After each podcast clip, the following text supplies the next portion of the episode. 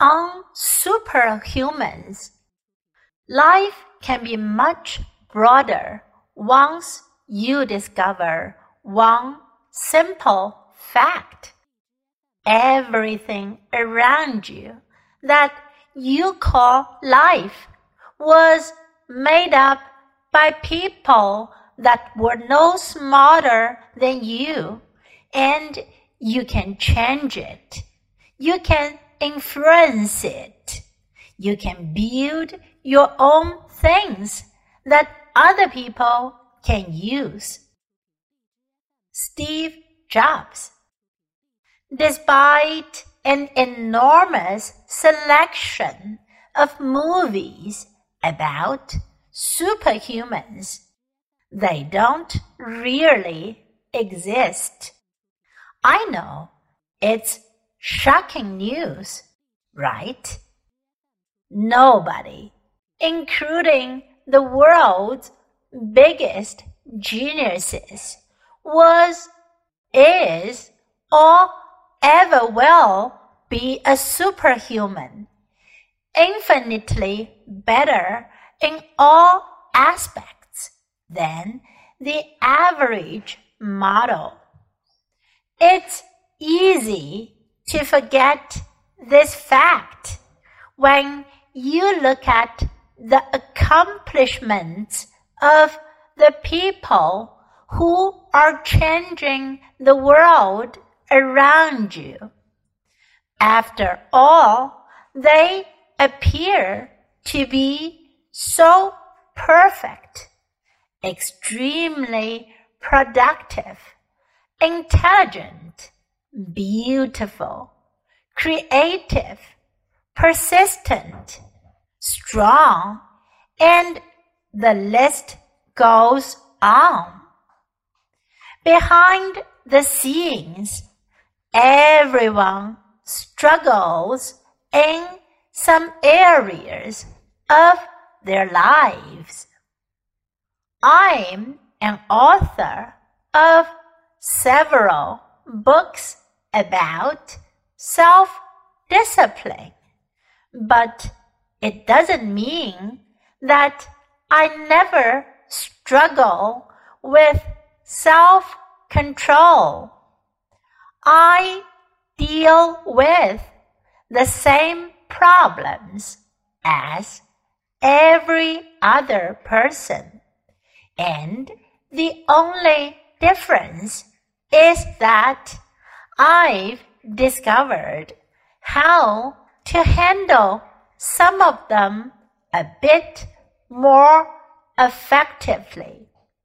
I've had my fair share of failures, found myself unable to resist some temptations, and I jeopardized some long term goals because I succumbed to the allure of instant gratification. This is the human condition.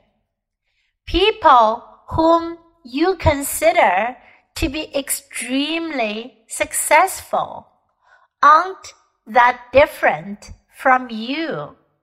Many of them in the past had less willpower than you exhibit now. And many of them might be more disciplined than you in one aspect, but less disciplined in another. Becoming a self disciplined person is within everybody's grasp. You don't need to have won the genetic lottery or get introduced to a country club to develop self control, and neither you nor anybody else will ever achieve permanent flawless self mastery over every aspect of life. Accept that and accept yourself as well. On superhumans, life can be much broader once you discover one simple fact. Everything around you that you call life was made up by people that were no smarter than you, and you can change it. You can influence it. You can build your own things that other people can use. Steve Jobs. Despite an enormous selection of movies about superhumans, they don't really exist. I know it's shocking news, right? Nobody, including the world's biggest geniuses, was, is, or ever will be a superhuman. Infinitely better in all aspects than the average model. It's easy to forget this fact when you look at the accomplishments of the people who are changing the world around you. After all, they appear to be so perfect, extremely productive, intelligent, beautiful, creative, persistent, strong, and the list goes on. Behind the scenes, everyone struggles in some areas of their lives.